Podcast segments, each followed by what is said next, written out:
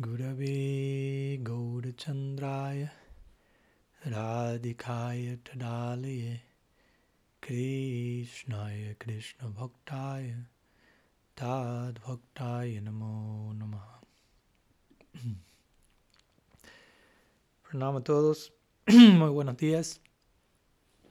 Y por empezar muy feliz. Sri Nityananda Trayodasi, el día de la fecha esperando que puedan honrar y celebrar debidamente el divino advenimiento de Akanda Guru Tattva personificado en la figura de Srinityananda Prabhu, el incontenible principio de Sri Guru, extendiéndose a nosotros en la forma más incondicional, mm, amorosa, misericordiosa, Srinityananda Prabhu Ki Entonces hoy nos encontramos continuando con nuestro ciclo de Personalismo radical. Nos encontramos en nuestro décimo encuentro el día de hoy, en el cual vamos a ver la segunda parte de pensamiento no dual.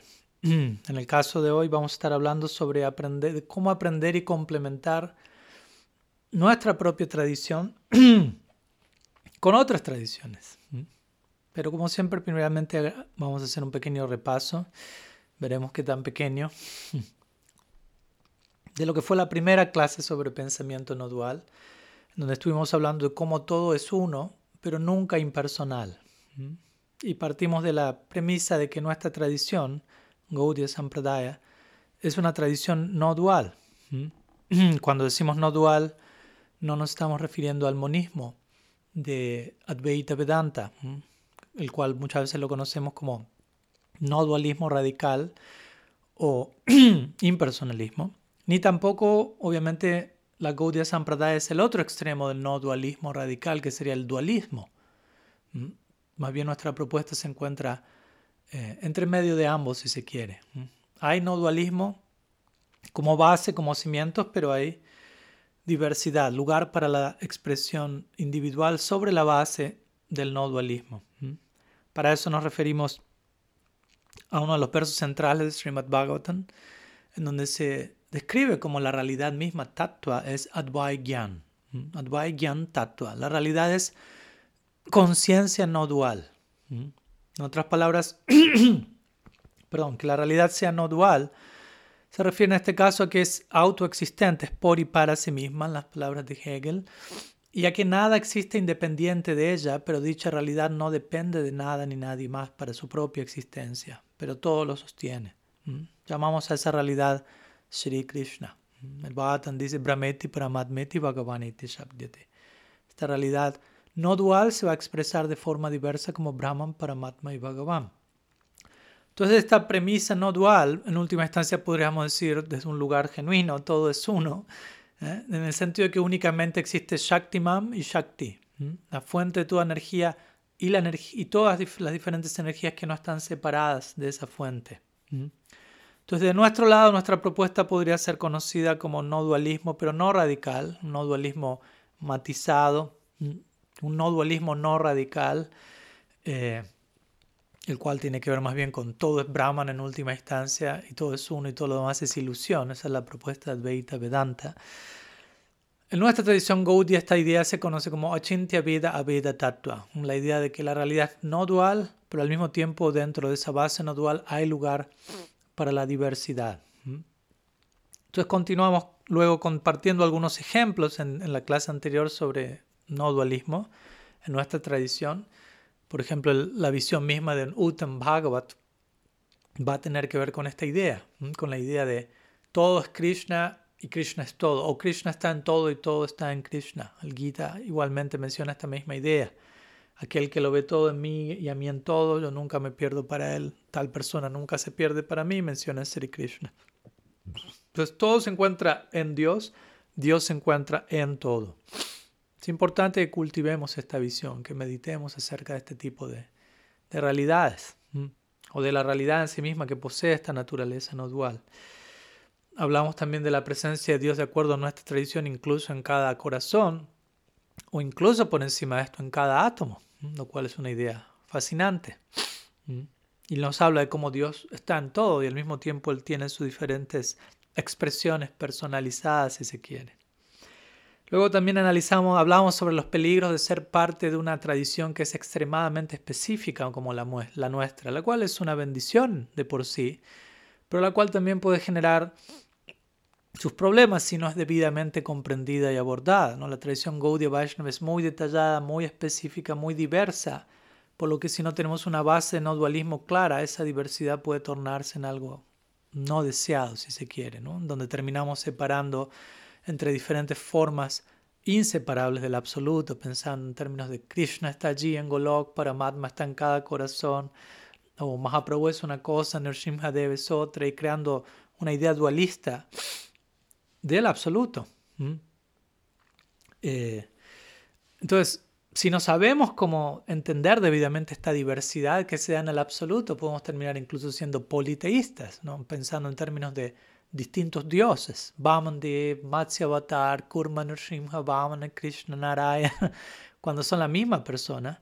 Y podemos decirlo, pero debemos realizarlo. Y como digo, en nuestra tradición hay mucha diversidad que hay que saber integrar para no terminar siendo politeístas. Varios Vishnus, Panchatattva, Dios por cinco, Dasavatar, Dios por diez, diferentes formas de Krishna, etc. Incontables formas del absoluto. Mm.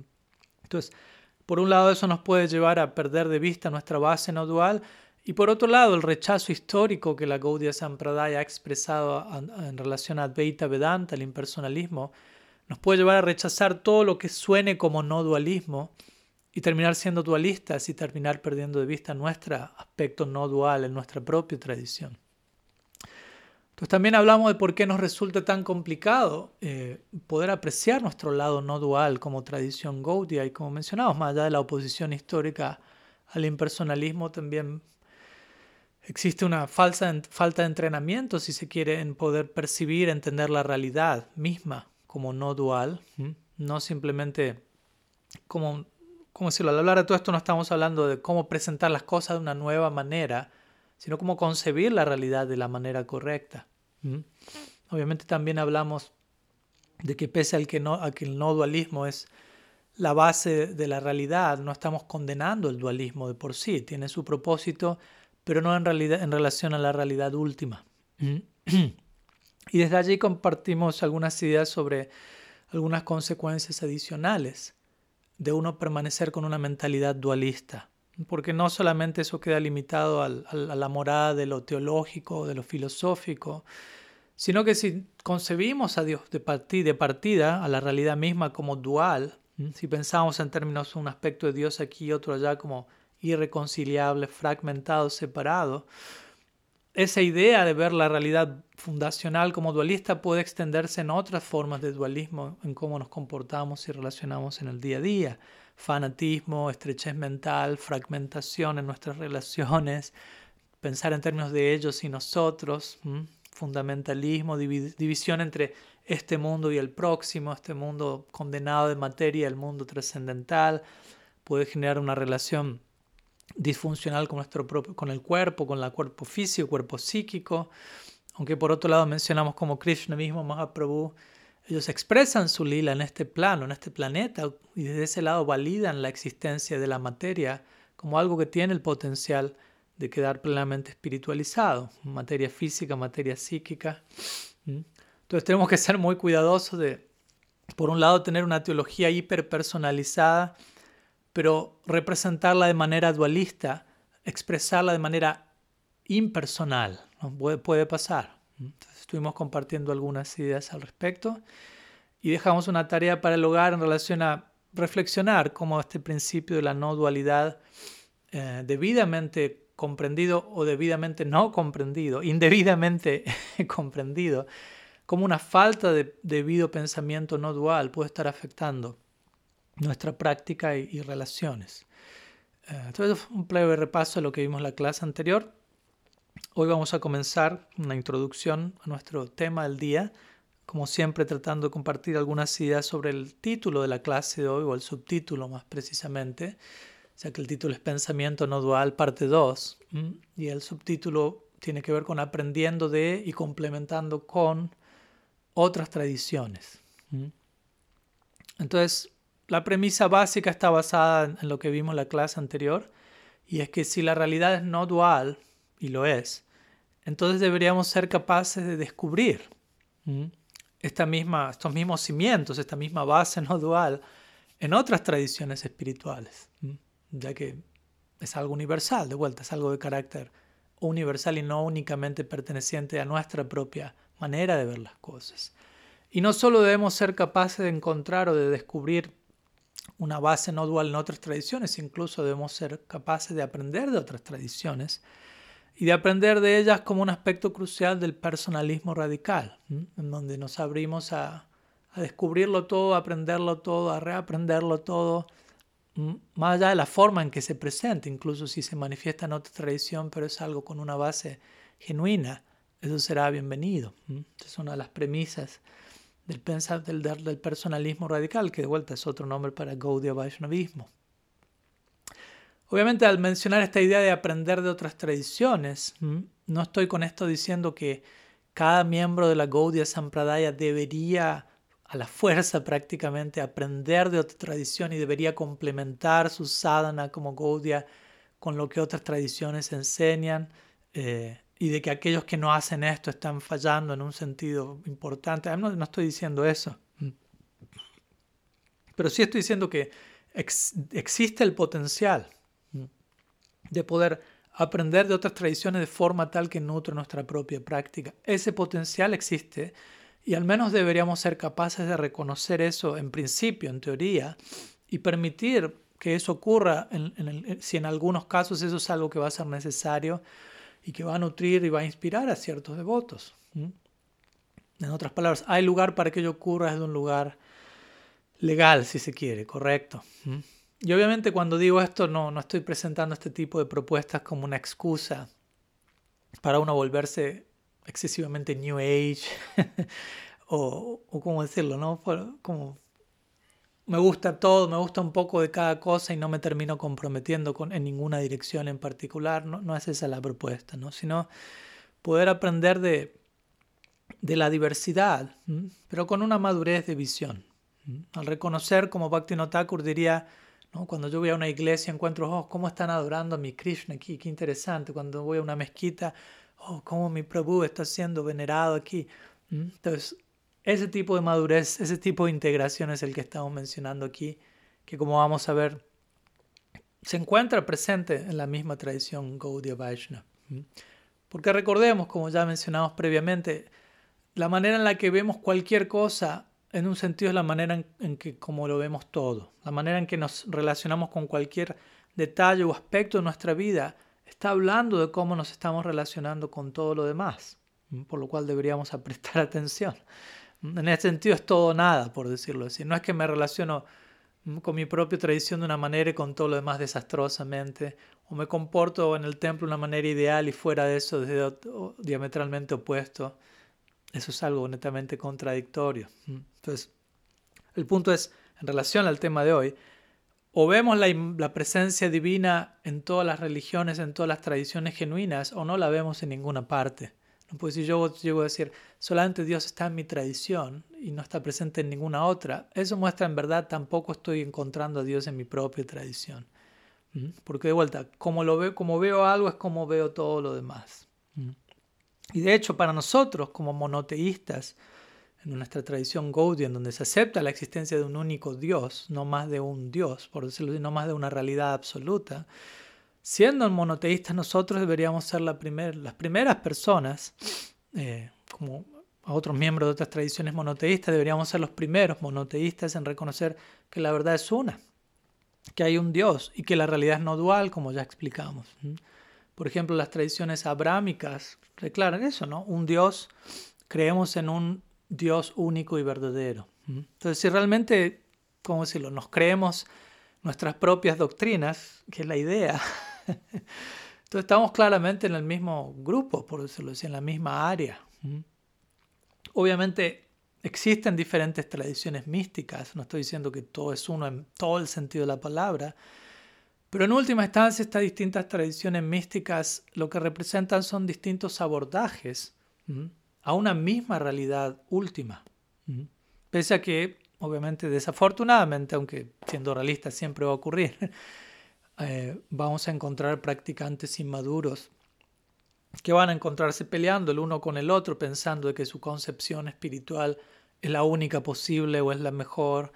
Y como ocurre en, varias partes y como se narra bien interesantemente en este famoso poema sufi de los hombres ciegos y el elefante, quizás lo conocen, donde hay un elefante y cinco o seis, si no me falla la memoria, hombres ciegos se acercan, uno toma la trompa, otro toma la cola, otro toma una pata, otro toca el cuerpo del elefante, cada uno toca una parte distinta de su cuerpo con distinta textura, y siendo ciegos, cada uno describe, percibe al elefante desde su lugar y concluye, ah, esto es un elefante, ¿no? Es largo, es blando, es fuerte, es duro, dependiendo qué parte toque, y cada cual se queda con su idea y todos están equivocados. Todos están simplemente dando con un aspecto parcial y no el panorama completo. Entonces muchas veces desde ese lugar eh, practicantes inmaduros terminan conflictuando unos con otros sin ninguno de ellos tener razón. Entonces cuando menciono que existe esta unidad dentro del marco del pensamiento no dual, estamos hablando de distintas tradiciones, como repito, no estoy con esto diciendo que todas las religiones son lo mismo.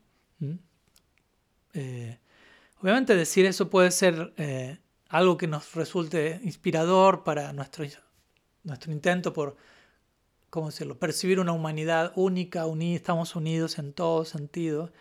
Pero obviamente también si inspeccionamos esta idea de que todo es uno en todo el sentido de la palabra, eso puede ser una posición bastante ah, engañosa, tramposa, por decirlo así. Si no es manejada con madurez, si no es manejada con sinceridad todo es uno y como digo, le escapamos a todo compromiso, al aspecto individual y específico de la realidad.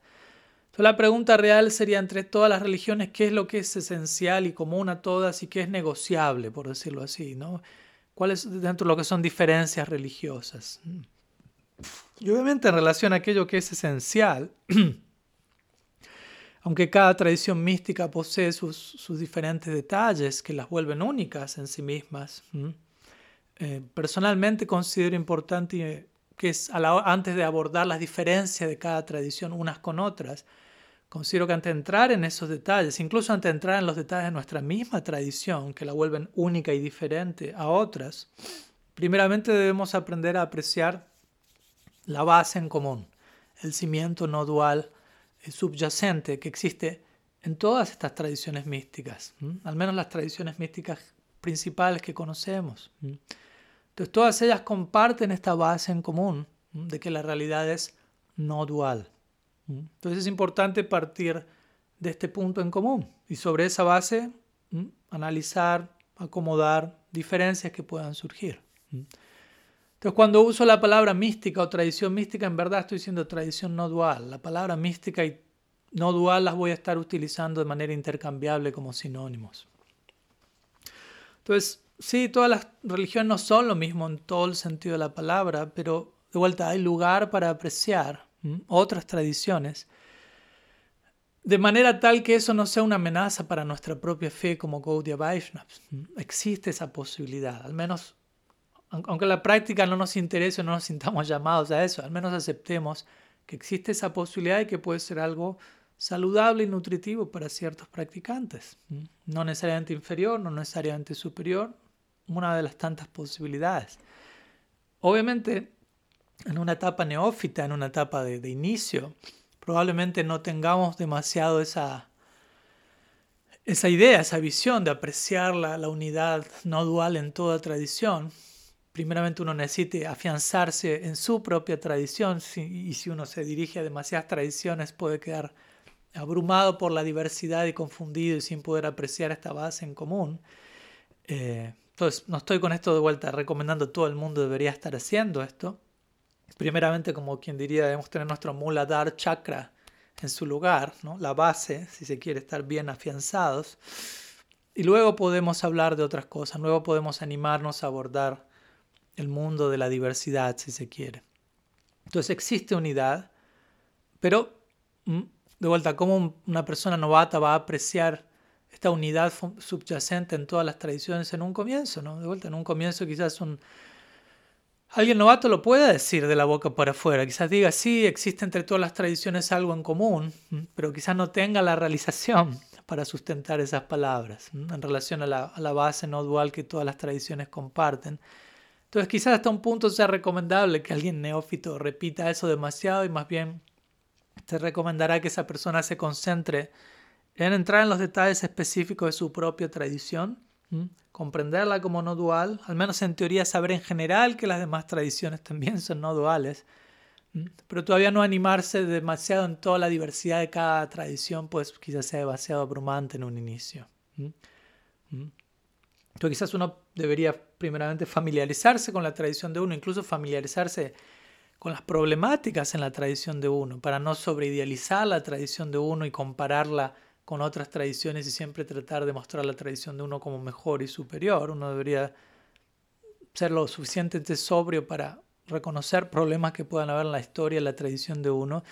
Y luego de tener esa base, eventualmente, gradualmente, uno puede ir apreciando más en detalle, en profundidad, lo, lo, que vuelve común a nuestra tradición con las demás tradiciones. Luego de haber atravesado los altos y bajos de la tradición de uno, uno estar familiarizado con la base no dual de la tradición de uno, con los problemas que puedan haber, ser lo suficientemente imparcial y de ahí poder tener una visión más realista de todo lo demás.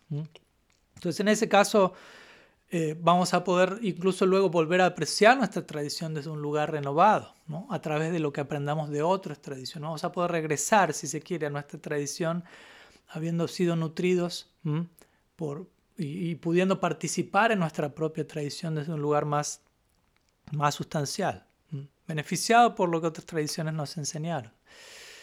Y cuando hablamos de, de ser nutridos por otros. De vuelta, esto no solamente significa tener un diálogo interreligioso aquí y allá o hablar uno con otro superficialmente por algunos momentos, sacarnos una foto con miembros de distintas tradiciones, sino tratar de mantener, eh, ¿cómo decirlo?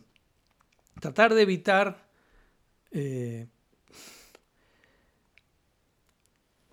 se me viene la idea. Sí, por ejemplo, uno externamente se puede mostrar muy no dualista pero internamente puede mantenerse sectario, internamente dualista, internamente no estar comprometido de lo que estoy recibiendo de las otras personas, incluso externamente usando otras tradiciones para mostrarme amplio o convencerme a mí mismo que soy amplio.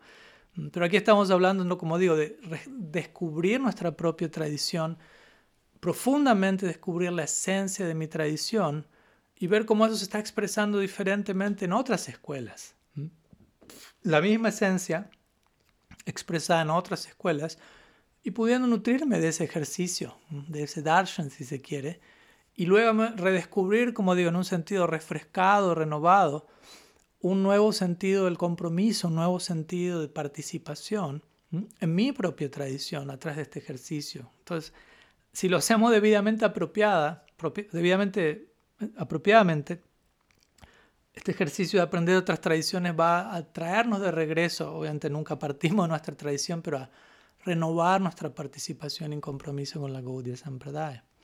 De hecho, si estudiamos los, ¿cómo decirlo?, los reportes de las diferentes tradiciones de sabiduría y los místicos de cada una de estas tradiciones, vamos a encontrar sorprendentemente reportes muy, muy similares entre sí, al menos en un nivel fundacional, en lo que ellos tienen para decir. Cosas como las cosas son más la, la, realidad está más integrada de lo que parece estar. Las cosas son mejores de lo que parecen ser. Las cosas son más misteriosas de lo que parecen ser.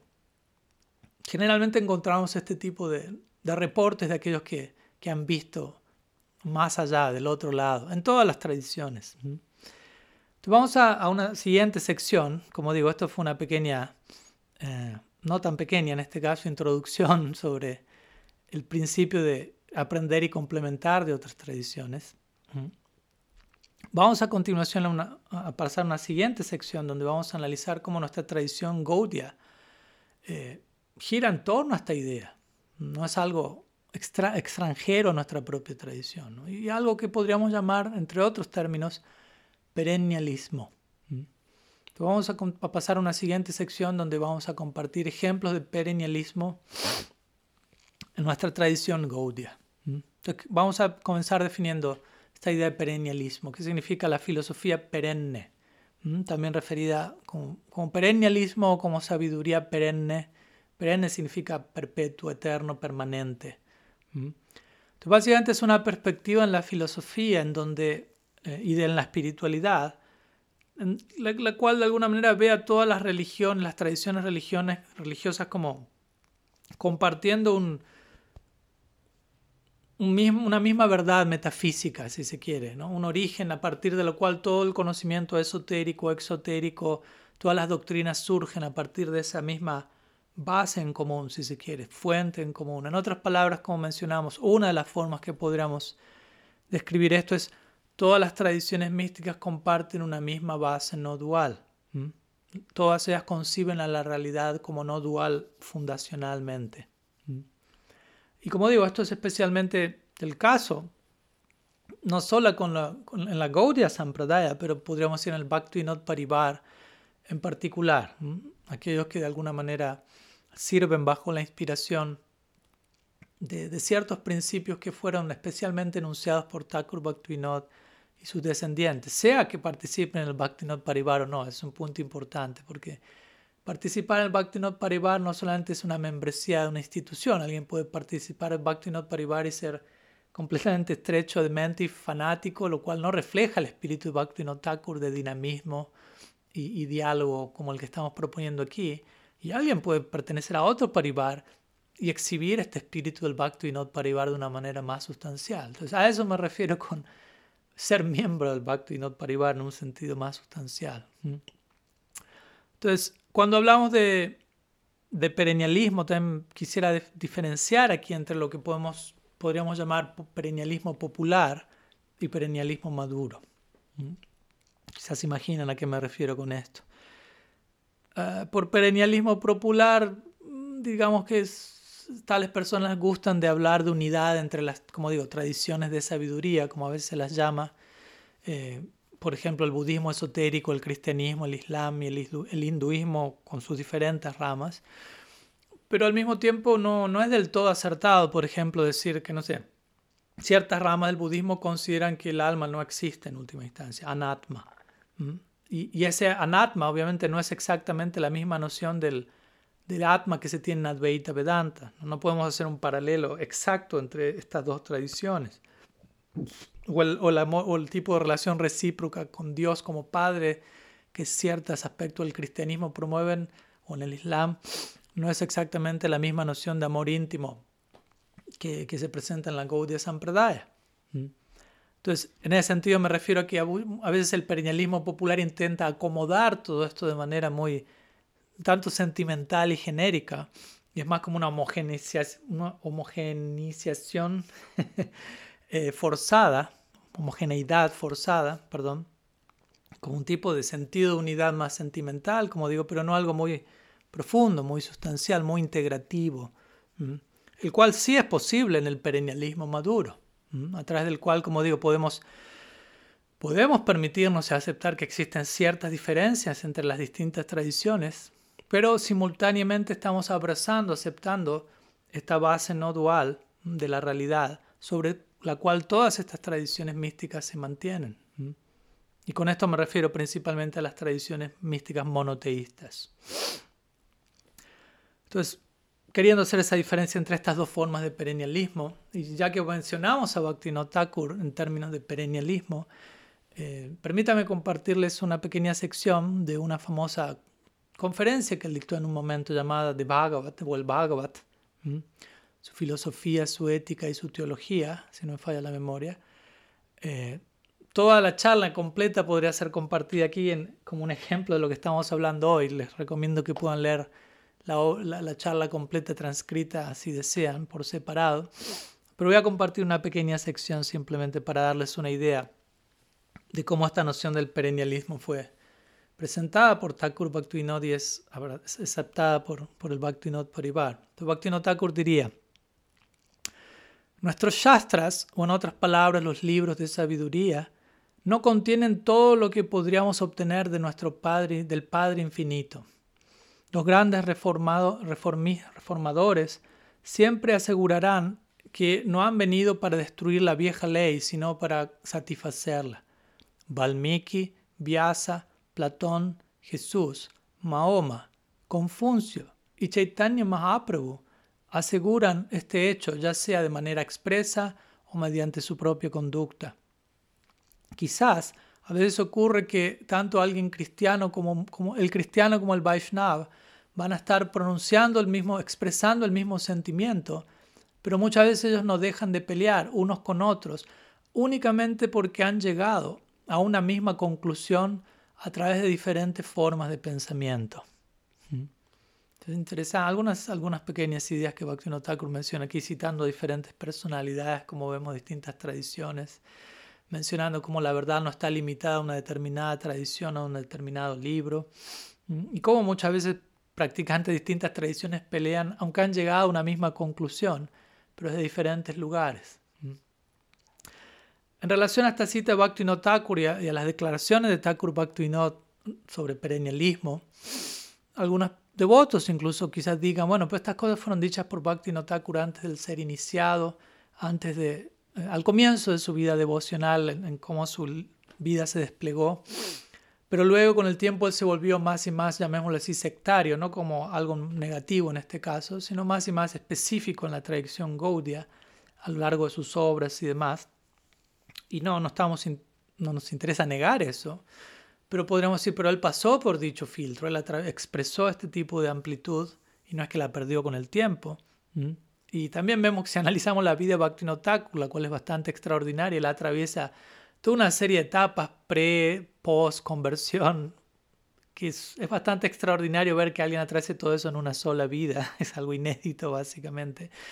Y, digo esto porque con ello Bhaktivinoda nos muestra que, que incluso si en un punto uno se absorbe más exclusivamente en su propia tradición, hay lugar de todas maneras y hay incluso necesidad en ciertos casos de apreciar las demás tradiciones como base fundacional en cierta etapa del proceso de uno, o incluso seguir teniendo esa visión amplia y refiriéndose a, uno, a otras tradiciones en etapas más avanzadas. De vuelta, no quiere decir que la manera en la que alguien haya exhibido su trayectoria tenga que ser exactamente calcada por todas las demás personas. ¿Mm? Otra manera de hablar de perennialismo en nuestra tradición Gaudiya Vaishnav sería hacerlo mediante el término de Sanatan Dharma. ¿Mm? Sanatan Dharma, a veces traducido como la religión eterna o la función eterna del alma. Entonces, para los Vaishnavas, estrictamente hablando, solamente existe el Sanatan Dharma. De ese lugar también se habla. No hay varias religiones, hay una y esa una es Sanatan Dharma, la función del alma en relación a su fuente, el Ser Supremo. Y solamente hay Sanatan Dharma y lo que encontramos en distintos procesos son distintos grados de Sanatan Dharma o distintas expresiones de Sanatan Dharma.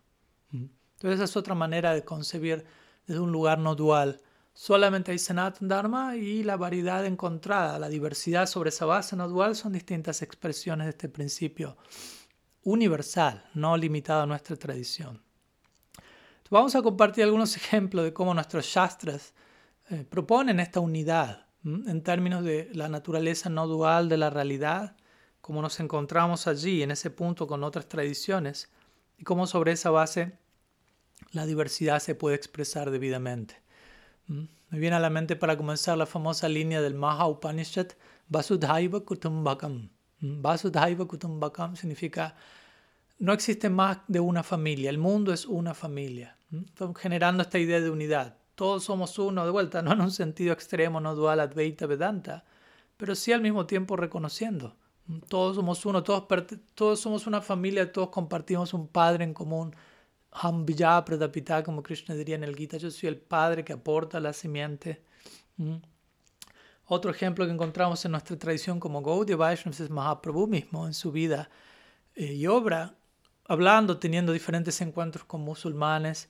Eh, algunos dicen que Mahaprabhu mismo se encontró con Guru Nanak, eh, aunque no es algo confirmado del todo, pero vemos, por ejemplo, cuando él viaja en el sur de la India, se encuentra con diversos Ram Bhaktas, que podríamos decir es otra religión en un sentido, y él no intenta convertirlos, interesantemente, más bien él respeta la fe que ellos tienen, especialmente un Ramdas, quien se lamentaba al leer el Ramayana absorto en el lila y que lamentándose porque Ravan había secuestrado a Sita y Mahaprabhu luego encuentra una página del Kurma Purana que declara que Sita nunca fue tocada por Ravan, Ravan únicamente secuestró una Maya Sita o Sita ilusoria.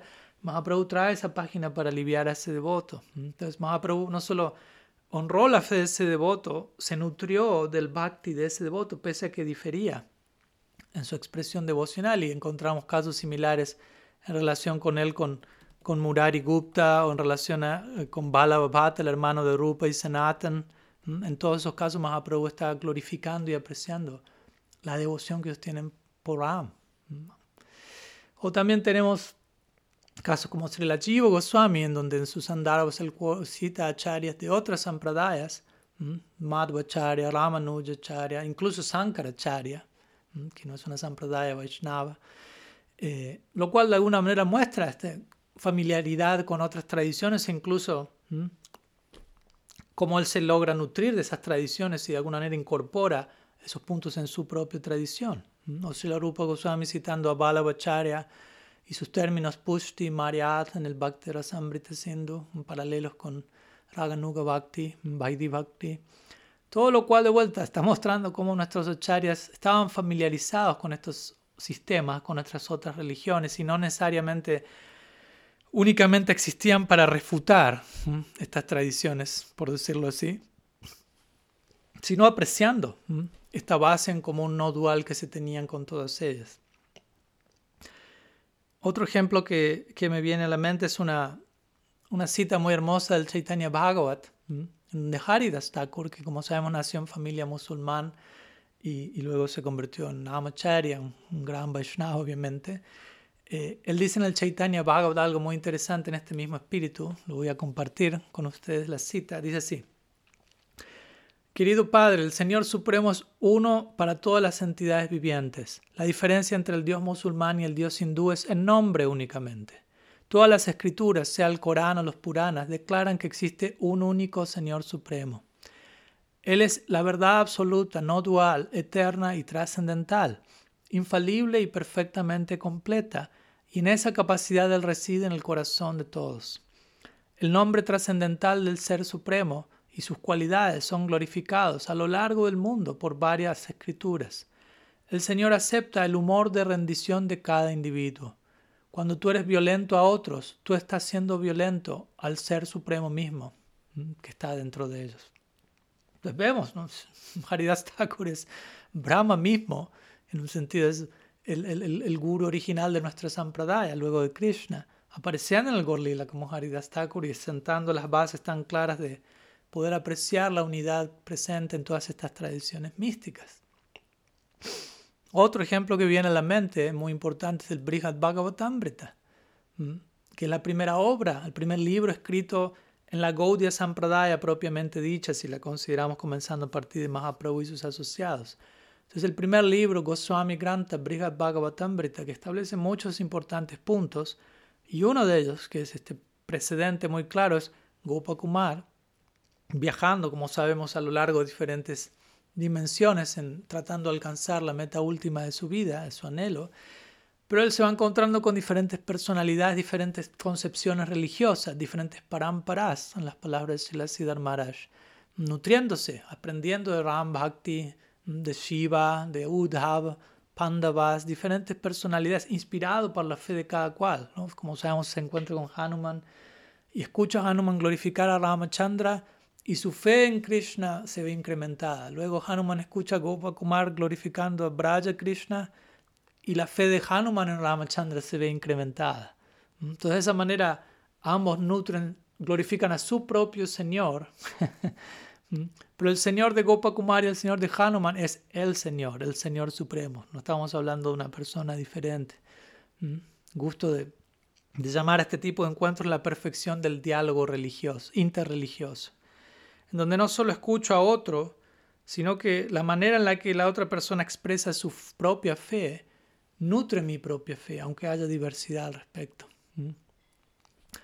También me viene a la mente un famoso verso del Gita, capítulo 4, verso 24, donde Krishna allí menciona como el ritual es uno, la comida es una, aquellos que, que, ofrecen el alimento es uno, el fuego de la digestión es uno, toda acción es uno, y aquellos que comprenden esto son uno. En otras palabras, todo es uno en este sentido, todo tiene el potencial de ser visto como parte de un mismo proyecto. Si estamos alineados con una concepción no dual apropiada, todo está nutriendo y sirviendo el proyecto de vida universal en relación a la realidad no dual. Todo puede ser integrado como parte de ese proyecto. No es que es algo separado, fragmentado de por sí.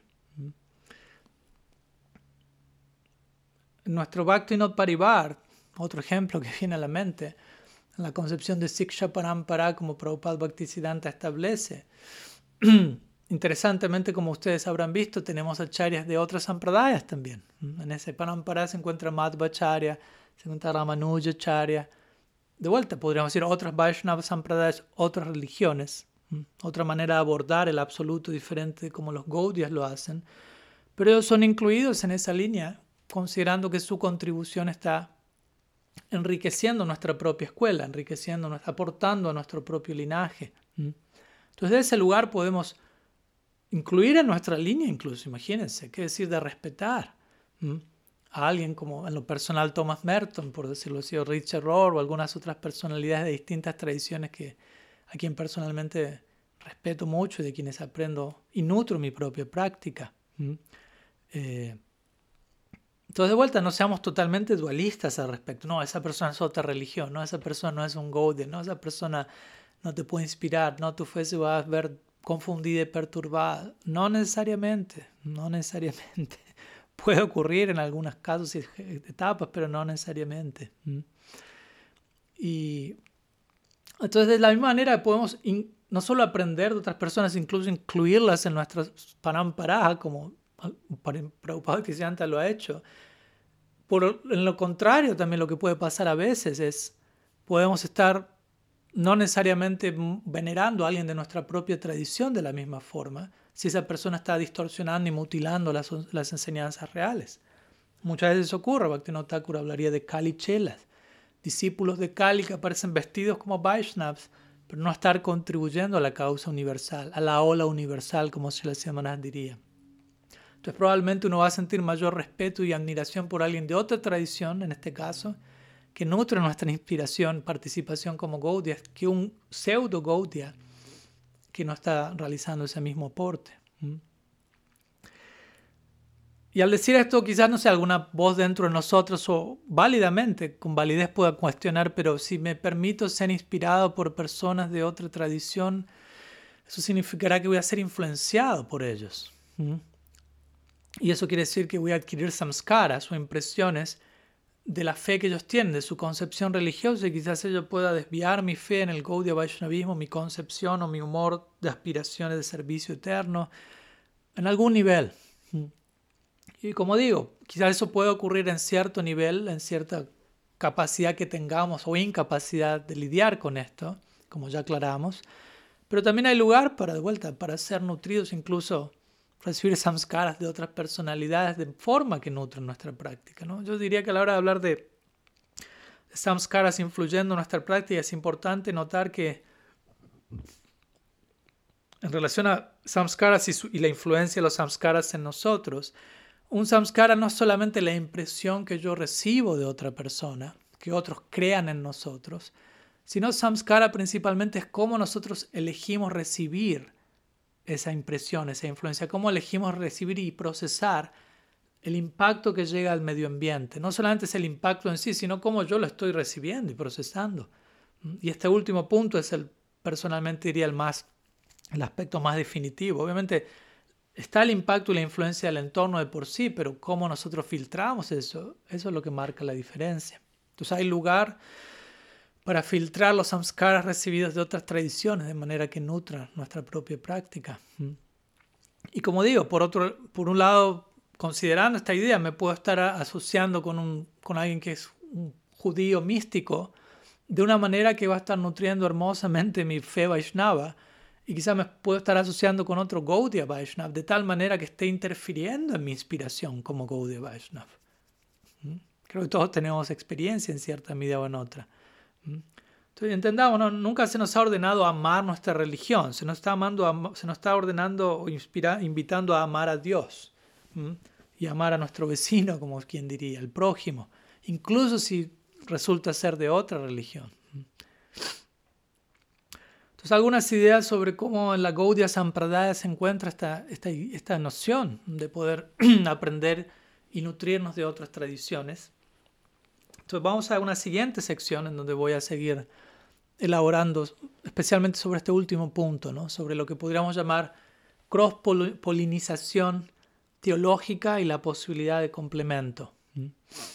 Entonces, como ya mencionamos, cada, tradición mística posee una meta en particular, una manera de, abordar la meta última, el absoluto, y cada meta es una posibilidad ontológica.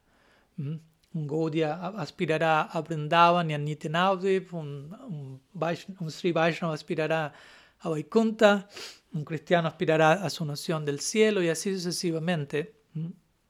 Y no es solamente que únicamente Golok Vrindavan es posible o algo así. El Gaudiya Vaishnavismo obviamente también en sí mismo posee su meta muy eh, distintiva, muy específica, pero como ya hablamos en la clase anterior, si no lidiamos con este nivel de especificidad y detalle con madurez, eso puede llevar a fanatismo, eso puede llevar a elitismo, a un tipo de arrogancia teológica. Eh, y, si, al mismo tiempo, si tratamos de integrar otras concepciones teológicas y aprender de otros sin tener la debida base en nuestra propia tradición, eso también puede generar confusión. Entonces, hay diferentes posibilidades de desviación y confusión. Concentrarnos de manera excesiva y sectaria en nuestra propia tradición, abrirnos demasiado a otras tradiciones en un momento que no es el, debido, no con la calificación apropiada. Pero hay un lugar, un punto medio, en donde todo eso puede darse desde el lugar idóneo. Entonces, como mencionamos, desde ese lugar idóneo no solamente hay lugar para reconocer la base en común no dual con otras tradiciones y apreciar ello, sino incluso ser nutridos de estas tradiciones, lo que podemos llamar cross-polinización, que es este proceso que se cuando el polen es aplicado de una flor a otra y va generando nuevas manifestaciones, por decirlo así. Y yo creo que, que en parte de este, el Gaudiya Vaishnavismo emergente, si queremos llamarlo, o una nueva, no diría nueva como algo que antes no existió, pero una corriente presente, contemporánea, en donde se, se, siente la necesidad de, de actualizar, de mantener el Gaudiya Vaishnavismo actualizado, profundo, práctico, con sentido común. Yo creo que parte de, este Gaudiya Vaishnavismo emergente va a tener que ver con esta idea de cross-polinización también, ¿no? de, volvernos lo suficientemente maduros para ocuparnos en este ejercicio de intercambio de nutrición, de apertura, sin necesariamente perder los elementos que nos caracterizan como tradición, sino enriqueciendo nuestra práctica, ¿no? expandiendo nuestra propia práctica a través de esa integración de vida. De vuelta, esto no digo que sea para todos, pero algunos deberían estar ocupados en este proceso y sentar ese ejemplo para, para los demás, que al menos entiendan, eso es posible. Entonces, todo esto, como ya mencionamos, nos puede llevar a un redescubrimiento de nuestra propia tradición, lo cual es muchas veces necesario para nosotros mismos como practicantes, que quedamos estancados en ciertos aspectos de nuestra práctica o concepción, necesitamos renovar nuestra comprensión de ello. Y no digo que nuestra propia tradición no, tenga las herramientas para generar eso, pero muchas veces puede ocurrir al, encontrar esa nuestra misma tradición expresada desde otro lugar. Entonces necesitamos mantenernos en ese espíritu de redescubrimiento, ya sea que la inspiración llegue por alguien más en otra tradición, por nuestra propia tradición o por alguien más en otra tradición. Y luego nosotros retornamos a nuestra tradición y encontramos ese mismo elemento presente allí. Eso puede pasar. Recuerdo a Richard Rohr diciendo que él gusta usar la palabra no dual, aunque en el cristianismo ese no es un término. Él toma ese término más del hinduismo. En el cristianismo ya se usa más la idea de conciencia unitiva pero él considera la palabra no dual como algo más acertado. Entonces él está tomando un elemento del hinduismo, lo está presentando en el marco del cristianismo de manera que nutre su propia comprensión y presentación de su propia doctrina. Entonces, de ese lugar hay lugar para, para, para, esta inspiración o también para enriquecer nuestra propia práctica eh, con elementos que no estaban previamente presentes en nuestra tradición pero que pueden ser adaptados naturalmente. Esa es otra opción. Por ejemplo, en el cristianismo tiene esta noción de lectio divina, de estudio escritural desde un lugar contemplativo muy interesante, donde uno se sienta, lee una línea o lee una sección, y cuando una sección de la escritura le llega a uno, uno se detiene por un momento y comienza a meditar más profundamente qué significa esta línea. Luego comienza a reflexionar qué significa esta línea para mí, en mi situación actual. Luego uno comienza a orar a Dios, ¿qué significa esto para ti en relación a mí? Y luego uno se concentra en escuchar si hay alguna respuesta extra que revele una profundidad más grande de lo que es escrituras acaba de mencionar. Entonces, es todo un procedimiento de abordar la escritura en términos de revelación mística, que quizás no ha sido delineado de esa manera en la Gaudiya Sampradaya, por decirlo así, pero uno podría tomar inspiración de ese sistema e importarlo, por decirlo así, sin que eso represente una alteración de la escuela de uno algo por el estilo. Entonces, de ese lugar deberíamos ser capaces de dirigirnos a otras tradiciones de sabiduría y luego regresar a nuestra tradición, por decirlo así, redescubrirla con la ayuda de estas tradiciones. Es posible, al menos reconocer que es posible, en lugar de, ver una tradición como competición de la otra, como competencia y más bien estar en un humor de defender, de atacar, de refutar. De vuelta, en términos no duales, todos estamos en el mismo proyecto, todos estamos ocupados en el mismo, en el mismo viaje no dual, si se quiere. Si otro ejemplo que viene a la mente en relación a, poder incorporar elementos de otras tradiciones, aquí donde me encuentro en Carolina del Norte, y a lo largo de todo el país existen los nativos americanos, eh, originarios de quienes habitaban en esta tierra. Y ellos no, tienen, no tenían o no tienen una palabra en su idioma original para, para el término arte. ¿Mm? No existe la palabra arte en su lenguaje, por decirlo así. ¿Por qué? Porque para ellos todo es arte. Entonces no tiene una palabra única para referirse a algo en particular, porque todo es arte. Entonces es una idea interesante. Quizá como Gaudias nosotros sí tenemos un término para arte, y no estoy sugiriendo cancelar dicho término, pero de todas maneras podemos aprender o ser inspirados por este punto de cómo ah, los nativos americanos eligen concebir el arte, lo cual no va en contra de nuestra propia doctrina. Hace poco también leí una frase muy, muy, muy bella de Simon Weil, que es una, una mujer, una dama cristiana, mística y filósofa, en relación a redescubrir la tradición de uno por la gracia de otras tradiciones. Y como todo, toda la experiencia en relación a otras tradiciones únicamente fortificó y nutrió la propia fe original, por decirlo así. Toda la frase dice así.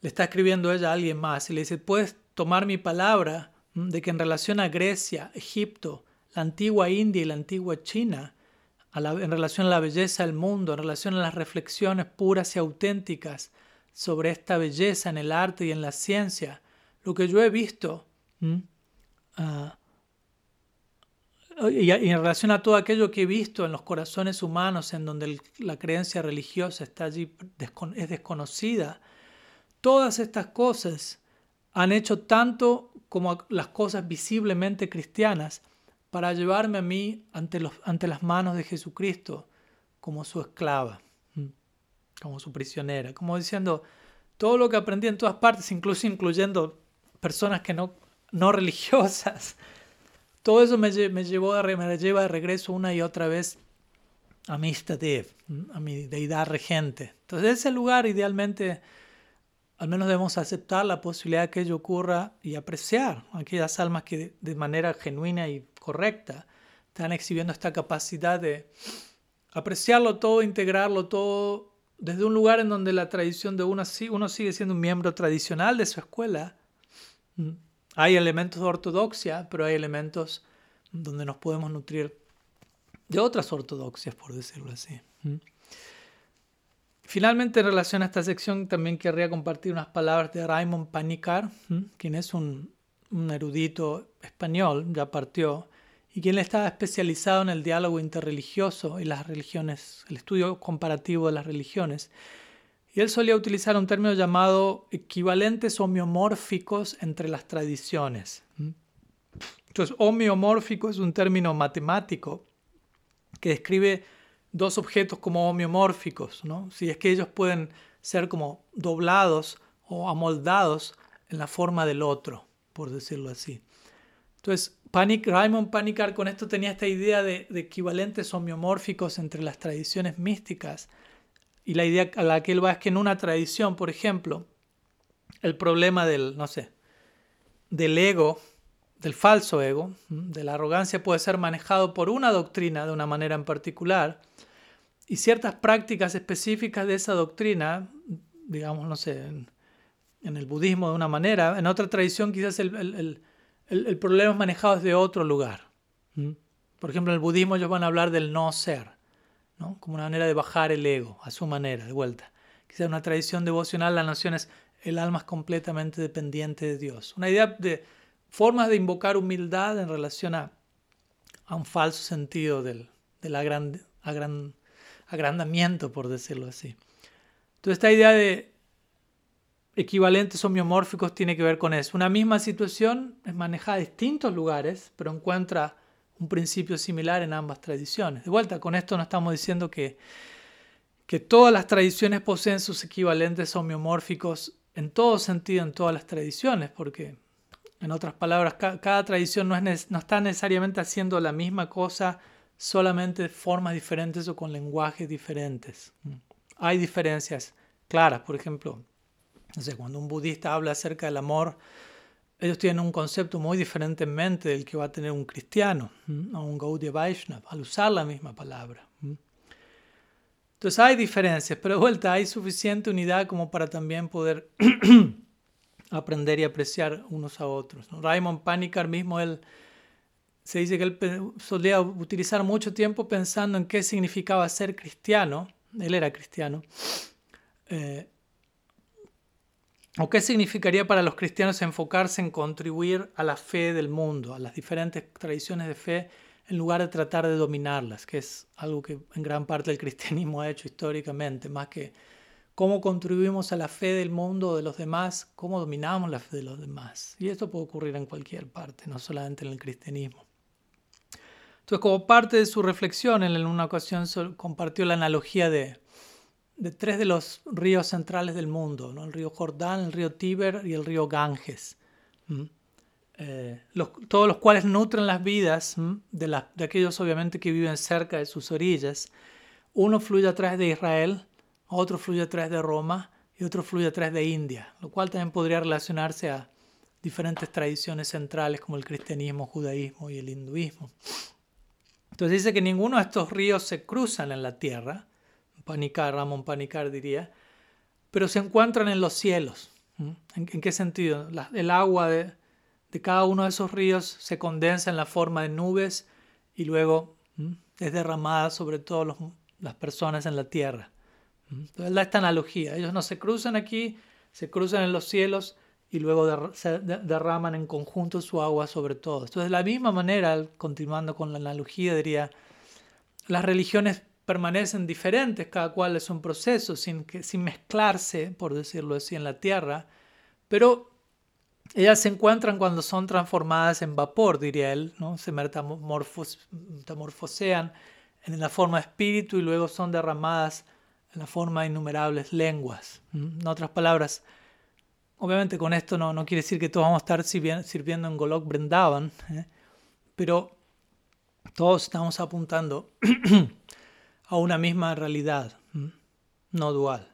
Y en ese sentido todos nos estamos encontrando allí. Es un punto de encuentro desde el cual podemos derramar. Puede haber una lluvia de realizaciones que puedan ser compartidas, pese a que trae, cada tradición permanece siendo una tradición diferente. Vamos a seguir con otra próxima sección, ya casi acercándonos a la, conclusión. Antes de terminar, unas últimas palabras sobre diálogo interreligioso y diálogo intrarreligioso. Continuando con este principio desde ya. Entonces, hay una diferencia entre interreligioso e intrarreligioso y vamos a tratar de, de explicarla a continuación. Se dice que muchos dicen que el, viaje espiritual, como ya hemos dicho, comienza de manera más elitista, pero termina de manera más egalitaria. Un comienzo comienza de forma más sectaria y eventualmente se amplía se expande para incluir, mm, como dijimos, nutrirnos de otras tradiciones.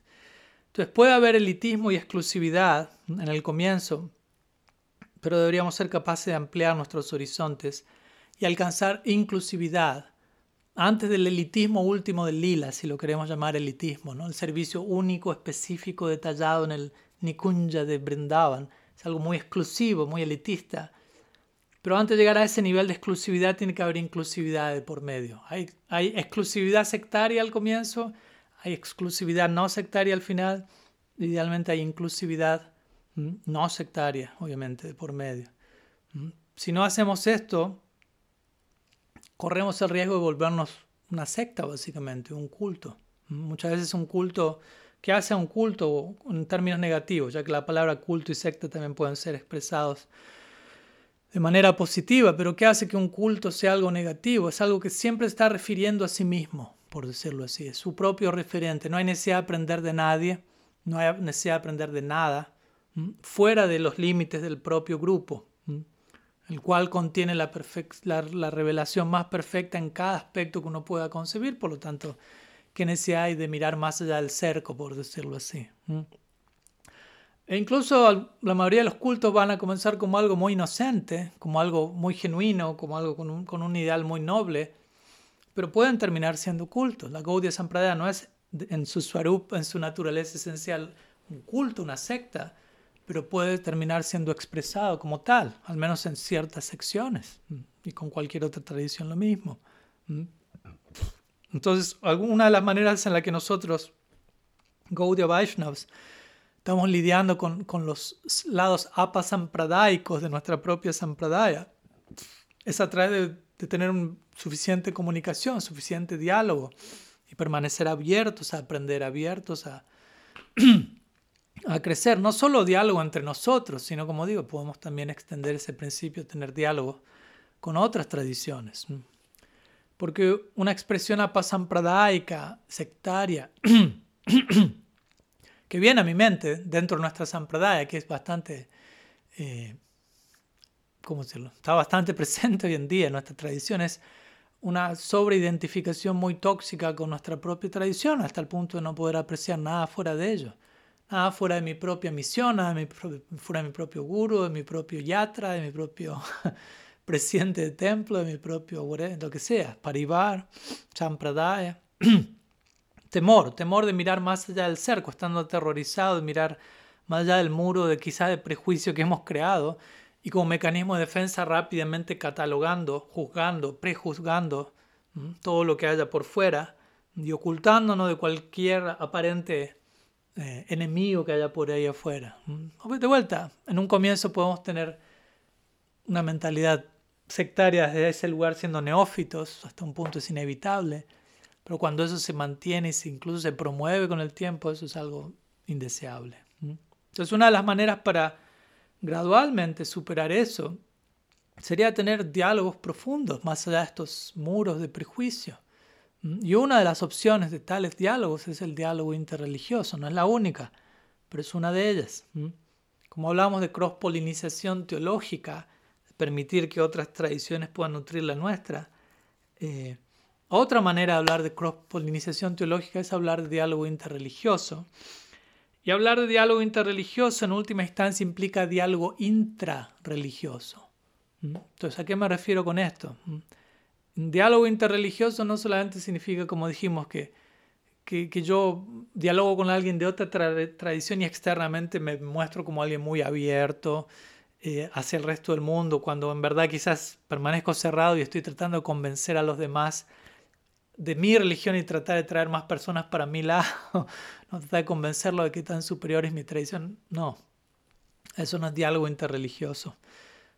En verdad, el diálogo interreligioso, el propósito, la idea central del diálogo interreligioso es ocuparnos en cross-polinización teológica, reunirnos para nutrirnos mutuamente nuestras experiencias y realizaciones, aprender el uno del otro. Y para que esto ocurra, antes de que, incluso antes de que haya diálogo interreligioso, tiene que haber diálogo intrarreligioso. Luego viene el diálogo interreligioso y luego viene otro nivel de diálogo intrarreligioso. Entonces, ¿a qué me refiero con esto? antes de tener diálogo interreligioso con otras tradiciones inter, como internacional, entre otras naciones, entre otras religiones, primero tengo que tener diálogo intrarreligioso. Intra quiere decir hacia adentro, dialogar con mi propia tradición. Primero, antes de dirigirme, como dijimos, a otras tradiciones, debo conocer debidamente mi propia tradición, estar lo suficientemente afianzado allí para no quedar confundido cuando hable con otras personas, pero tampoco para no ver a las demás personas de manera dualista, fragmentada, sectaria y poder encontrar la esencia en común que hay entre ellos y ser abierto y ser respetuoso con sus respectivas revelaciones. Entonces, cuando uno tiene este primeramente diálogo intrarreligioso y está debidamente afianzado en su propia tradición, uno está listo y preparado para el segundo paso sería el diálogo interreligioso, escuchar y hablar y nutrirme de lo que el otro tiene para decir. Y luego de ese diálogo interreligioso, cuando uno ha escuchado, cuando uno ha aprendido de otros, uno puede ocuparse en un segundo diálogo intrarreligioso, que sería volver, como dijimos, a la propia tradición de uno con ojos renovados, con comprensión actualizada, con herramientas que, que nos pueden estar ayudando a redescubrir nuestra propia tradición eh, con la ayuda de otras tradiciones. ¿Y por qué digo otras entre comillas? Porque qué tanto estas tradiciones son otras tradiciones si están nutriendo la comprensión y la práctica de mi propia tradición. ¿Se entiende la idea? Si una tradición me inspira a participar aún más en mi propia tradición, ¿qué tanto es otra tradición? ¿Qué tanto es algo diferente realmente? Entonces puede haber diferencias en cierto nivel, pero en cierto nivel no hay diferencias. Debemos apreciar ambos aspectos, todo en su lugar, bien a bien. Entonces, porque si nos permitimos ser inspirados por otras tradiciones, parte del desafío o parte del compromiso, diría yo, con mi propia tradición es el siguiente. Si yo me, me atrevo, por decirlo así, a abrirme a otras tradiciones, mi compromiso es cómo yo redescubro mi propia tradición a través de lo que aprenda de otras tradiciones. Hay diversidad, pero hay unidad. Entonces, para que otras tradiciones me puedan estar ayudando con mi propia tradición, o, si otras tradiciones me están ayudando con, otra con mi propia tradición, en un sentido no son tradiciones diferentes, como dijimos. Al menos no totalmente diferentes. Recordemos que la idea del personalismo radical tiene que ver con desarrollar esta precisión no dual. Existe un aspecto en el que no somos diferentes con otras tradiciones místicas que somos uno y que nos estamos nutriendo unos a otros. Ese es el potencial al menos. Entonces, de hecho, aquellos que tienen este, están dotados con esta facultad contemplativa, sea la tradición a la que pertenezcan, son aquellos que son capaces de ver más allá de la formalidad de su propio linaje, porque todo linaje tiene su aspecto formal, y son capaces de ver más allá de la formalidad de otros linajes, y son capaces de entregar la esencia de su tradición o de ver la esencia de otra tradición de una manera profunda y nueva. Y tales personas son los representantes genuinos de toda tradición, aquellos que son realmente esencialistas al respecto. Y obviamente otra manera de, ya que estamos hablando de diálogo interreligioso e intrarreligioso, otra forma de diálogo interreligioso sería apropiar, ya que intrarreligioso significa hablar con nuestra propia tradición, entonces, otra manera de expresar la idea de diálogo intrarreligioso sería aprender a, hablar, a conversar apropiadamente entre nosotros mismos como Gaudiya Vaishnavas, conversar con nuestra propia tradición, conversar con los miembros de nuestra tradición. ¿Mm? Porque no queremos olvidar, en el nombre de, hablar con otras tradiciones, no queremos olvidarnos de eso, a veces pasa eso. Ok, vamos a hablar con otras tradiciones, pero no somos capaces de hablar con los miembros de nuestra propia tradición. He visto eso también. Y se puede volver una forma de evasión espiritual, en donde nos mostramos muy abiertos a la hora de dialogar con el mundo, pero evitamos conversar entre nosotros mismos como un mecanismo de evasión para no ver el lío que hay que acomodar en nuestra propia casa, por decirlo así. Entonces no olvidemos que el Gaudiya Vaishnavismo tiene todo, está, relacionado totalmente con la idea del amor divino. Amor divino, comunicación, cooperación, diálogo. desafortunadamente, personalmente, al menos siento que hoy en día hay una desconexión bastante grande entre esto, entre lo que el Gaudiya Vaishnavismo representa, amor, diálogo, cooperación, y entre lo que muchas veces está exhibiendo por alguno de sus miembros. Entre lo que es, podemos hablar acerca del amor, podemos describir el Krishna Lila en sumo detalle, pero podemos estar mostrando muy poco amor en la práctica, en la forma en que nos relacionamos los unos con los otros, en, dentro de nuestra misma sampradaya. Entonces, es fácil hablar de amor, relativamente fácil hablar de eso, pero aplicarlo, mostrarlo, eso es mucho más exigente, porque el amor en la práctica es algo que se demuestra no solamente en el momento que doy una clase o en un momento específico, sino en todo momento.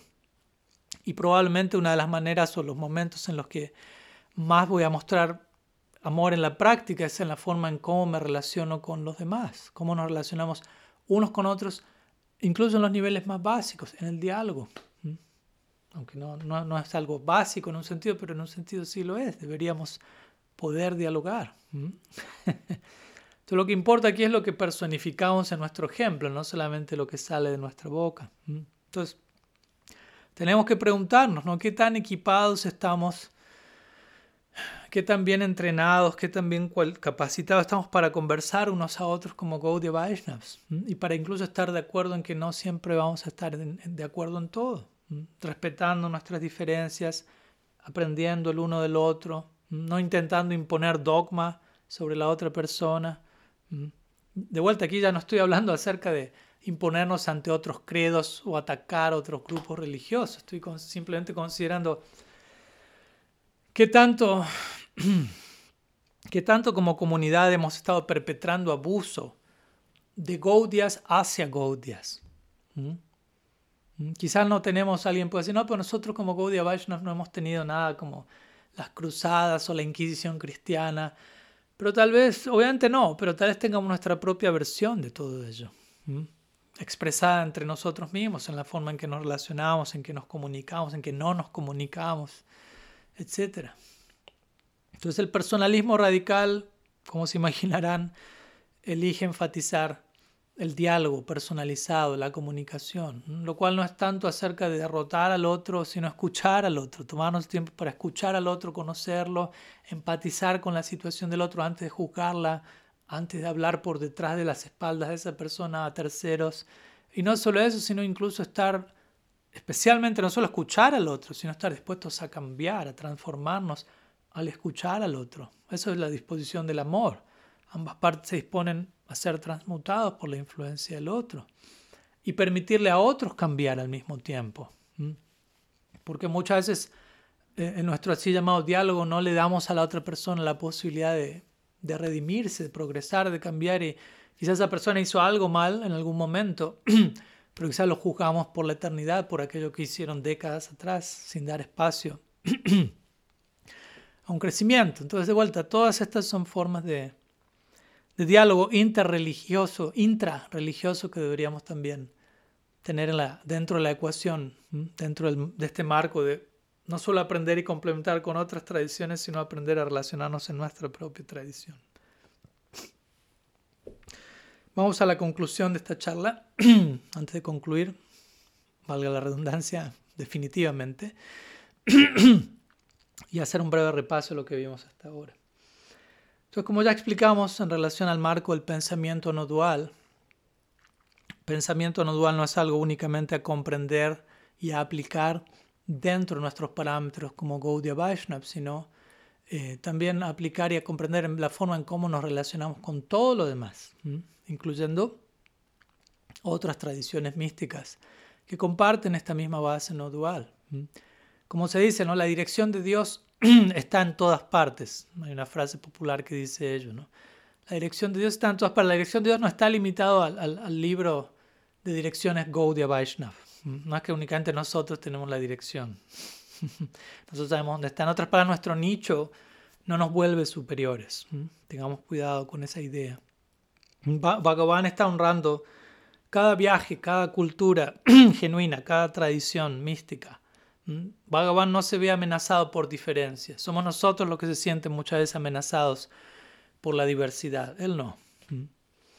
y obviamente cuando enfatizamos, mientras enfatizamos esta base no dual en común que podemos tener con otras tradiciones, la posibilidad de diálogo interreligioso, de cross-polinización teológica, de vuelta, no deberíamos tratar de forzar superficialmente al Gaudiya Vaishnavismo y a otras tradiciones a volverse exactamente la misma cosa en todo el sentido de la palabra. Porque si hacemos eso, obviamente cada tradición perdería su, su, gusto único, su identidad específica, aquello que, que crea el, valor de la diversidad, básicamente. ¿no? Y eso es un valor único en el personalismo radical, venimos de hablar de individuación. Entonces eso se aplica también a, a cada proceso religioso, místico en particular. ¿no? estamos intentando ver la unidad hasta el punto en, en, que toda diversidad ha sido aniquilada y solamente quedó una sola cosa. Entonces, en otras palabras, no es que cada detalle en cada religión o en cada tradición tiene que ser reconciliable o tener su paralelo específico en las demás tradiciones, sino más bien de que existe suficiente base en común para apreciar antes de que intentamos entrar en los detalles de cada tradición, incluyendo la nuestra, como dijimos. Primeramente, enfoquémonos en la base en común y luego la diversidad va va a acomodarse apropiadamente. Alguien me dijo hace, hace quizá unas semanas ya, o algunos días, que extrañaba mis clases sobre Radha, Krishna, Lila, ciertas Rasa Kata, Lila Kata, ciertos estudios específicos de verso por verso del Bhagavatam y más escritos. Me dijo, Maharaj, estoy extrañando todo eso, ¿no? Pero para serles honesto, ¿no? Obviamente no es que estaba criticando mis clases actuales, simplemente expresó eso. Pero para ser honesto, tengo, o sea, les digo que, para mí los tópicos que estamos compartiendo en este ciclo de personalismo radical ah, no, no son solamente un tópico relacionado a los demás tópicos o a las demás clases, sino que personalmente los considero algo muy importante, muy crucial para uno realmente acceder a la realidad última del Radha, Krishna Lila, desde un lugar realista, desde un lugar maduro, desde un lugar sustentable. Entonces, todo esto está al servicio de todo lo demás, no es que es algo completamente divorciado, fragmentado, eso sería mentalidad dualista. Entonces, nuestras, nuestro, ¿cómo decirlo? nuestra cumbre teológica y esotérica más elevada está allí, pero debe estar basada en una comprensión correcta y en una aplicación, eh, ¿cómo decirlo?, práctica, también de los aspectos más básicos de nuestras enseñanzas. Y con, con, sentido común, que muchas veces, como se dice, el menos común de los sentidos. Entonces, estoy, sí, estoy realizando ciertos énfasis en este ciclo, más relacionados a aspectos de nuestra humanidad, aspectos básicos de las enseñanzas, sentido común, porque en gran parte encuentro que todo eso está carente en la comunidad, en los miembros de ella, y todo lo cual vuelve, genera un, un una brecha de disfuncionalidad donde nos mantenemos hablando de algo supremamente elevado, pero careciendo en cosas muy elementales. Entonces, aunque para algunos pueda parecer que está desconectada, desconectada esta serie de tópicos de lo que usualmente he venido hablando, en verdad, si ustedes estudian alguna de las clases que he dado años atrás, no es la primera vez que estoy hablando de estas cosas. Pero incluso si alguien siente eso, traten de entender que no, que este ciclo está completamente al servicio del logro apropiado, está al servicio de, la meta última y de cómo alcanzar debidamente esa meta última del Gaudiya Vaishnavismo. Entonces, en un sentido, la, el humor de esta serie de charlas es, ok, hablemos, hablemos de algo básico pero de manera elevada, antes de hablar de algo elevado de manera básica. Personalmente prefiero lo primero. Tratemos de tener algo amplio, ¿no? Y desde allí vamos a ir ahondando más y más. Por ejemplo, Mahaprabhu exhibe una súper elevada compasión, como sabemos, ¿no? La forma de dar una touch bala prem, el tipo de, de, amor único que le está saboreando la extensión de esa experiencia. Entonces, esa más elevada forma de compasión debe necesariamente incluir otras formas inferiores, por decirlo así, de compasión dentro de sí. Entonces, algo más elevado o algo más amplio incluye otras expresiones más pequeñas. Entonces, de la misma manera, en nuestra tradición tenemos eh, ese peligro en particular, como ya dije, ¿no? Hablar de algo más de lo, más elevado, incluyendo la más elevada compasión, pero perder de vista cómo las formas más no quiero llamarlo inferiores, pero las formas más básicas de ello puedan, como están de hecho incluidas en todo eso y necesitamos verlas y apreciarlas, porque son probablemente lo más necesario para la mayoría de, nosotros. ¿no? ¿Me explico? No, es solamente hablar del amor más elevado, sino del amor que necesitamos expresar en nuestra etapa, que no es la más elevada, y ese, esa expresión está incluida en el amor más elevado, además de otras cosas. Entonces, desde ese lugar, ¿no? y que todo eso esté incluido, no quiere decir que nosotros estemos conscientes de eso. Entonces, al hablar de estos elementos que estamos tocando en este ciclo, estamos hablando de toda una serie de elementos que están incluidos en la más elevada ecuación, en la última meta del Gaudiya Vaishnavismo, pero quizá que no estamos conscientes de cómo todo esto está incluido en todo eso, por decirlo así. Y quizás no estamos honrando debidamente estos elementos. Entonces, ese es el intento de alguna manera en este ciclo. Espero que, esté cumpliendo algún propósito, al menos en lo personal está, está cumpliendo un propósito en mi propia práctica y desde ahí estoy tratando simplemente de, de extender y de compartir lo que siento que me, me, esté ayudando y pueda estar ayudando a otros, no necesariamente esperando que, que vaya a ayudar a todo el mundo, pero ojalá algunos sí. Así vamos a dejar aquí con, con, esta serie sobre pensamiento no dual. Vamos a seguir de alguna manera tocando el tema de pensamiento no dual en clases a futuro dentro del ciclo, donde vamos a estar hablando de, oración contemplativa o de conocer a través del, del desconocimiento y de la oscuridad, etc. Pero más adelante. Hoy vamos a concluir aquí. Y la tarea para el hogar que compartimos el día de hoy sería más bien, tratemos de reflexionar de cómo en lo personal nos relacionamos con, otras, con la sabiduría de otras tradiciones y qué tanto sentimos que podemos aprender y complementar de ellas, ¿no? ¿En dónde estamos parados en relación a lo que hablamos hoy? ¿Y qué, qué podemos hacer desde donde estamos para seguir creciendo? Si hay alguna pregunta, como siempre, la pueden compartir en las diferentes áreas de intercambio.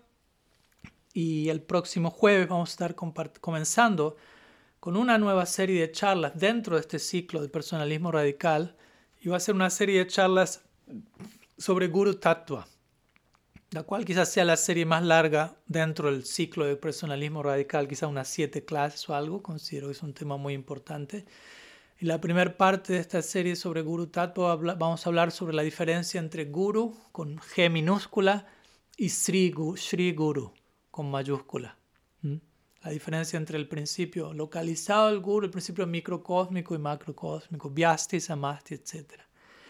Y de alguna manera está conectado con lo que hemos estado hablando aquí, ¿no? Porque recordemos, previo al pensamiento no dual estuvimos hablando de individuación, lo cual tiene mucho que ver con diversidad. Ahora estuvimos hablando de pensamiento no dual, lo cual de alguna manera tiene que ver con unidad. hablamos de diversidad, hablamos de unidad y a continuación vamos a estar abordando este tatua, guru tatua, que de alguna manera incluye tanto unidad como diversidad, ya que el principio de Sri Guru se dice que es uno y diferente, con Bhagavan mismo. Entonces, en ese lugar vamos a estar tratando de analizar aspectos de Guru Tattva y aspectos de Guru Tattva que no son generalmente abordados o no, son tan tratados en nuestra comunidad Gaudiya. No vamos quizás a tocar los, los aspectos clásicos de Guru Tattva, sino más a abordar algunas de las secciones más menos abordadas. Así que esperamos que cumpla también algún propósito. Muchas gracias a todos, nos estamos viendo la próxima semana. Sriman Mahaprabhu ki jai, Sri Gaudiya Sampradaya ki jai, Sri Harinam Sankirtan ki jai, Gaur Bhakta Vrinda ki jai, Gaur Pramananda Dibol, Vancha Kalpatarubhyascha Kripa Sindhubhya Patitanam Pavanibhyo Vaishnavibhyo Namo Namaha अनंत कोटि वैष्णव वृंद की जय। गौर गौर हरि बोल।